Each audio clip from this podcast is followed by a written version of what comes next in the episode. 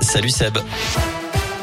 Salut Cyril, salut à tous et à la une de l'actu. Les pompiers humanitaires français se mobilisent pour la crise en Ukraine. L'ONG PHF, dont le siège national se trouve à Saint-Etienne, envoie demain matin une équipe sur place pour apporter de l'aide à la population.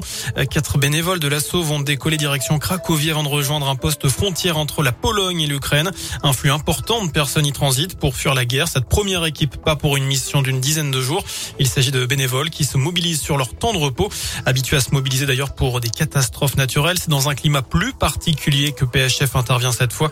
Le commandant Jérôme Giron, le président fondateur de l'ONG. D'abord, il y a un point commun avec les missions dites habituelles, c'est qu'il y a de la détresse et des populations dans le besoin. Donc à ce titre-là, effectivement, on a un petit peu d'expérience. Et bien, naturellement, on est dans un contexte géopolitique un petit peu particulier et sécuritaire un petit peu spécifique. Mais vous savez, il y a quelques mois de ça, euh, on était au Mali. Euh, il y a quelques mois, on était euh, au Liban également. Et le volet de la sécurité, c'est quelque chose sur lequel ben, on, on, fait beaucoup attention. Et en tout cas, la situation et la détresse nécessitaient une action. Voilà, et sur le terrain, l'ONU annonce plus de 100 civils tués dans les combats, dont 7 enfants, mais les chiffres réels seraient considérablement plus élevés.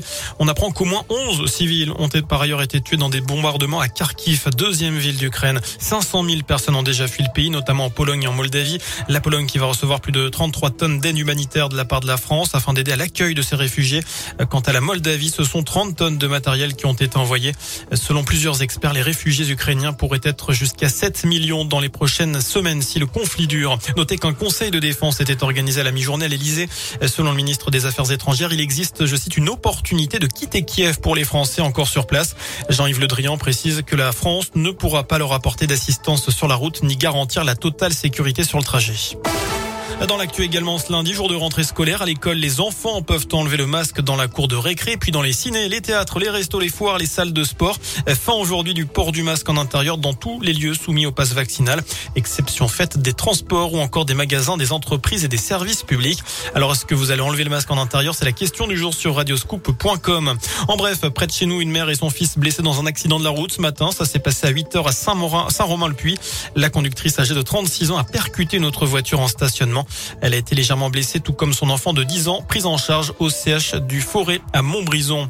Enfin, en foot, le chaudron se remplit à 6 jours du choc face à Metz, match déterminant dimanche dans la course au maintien.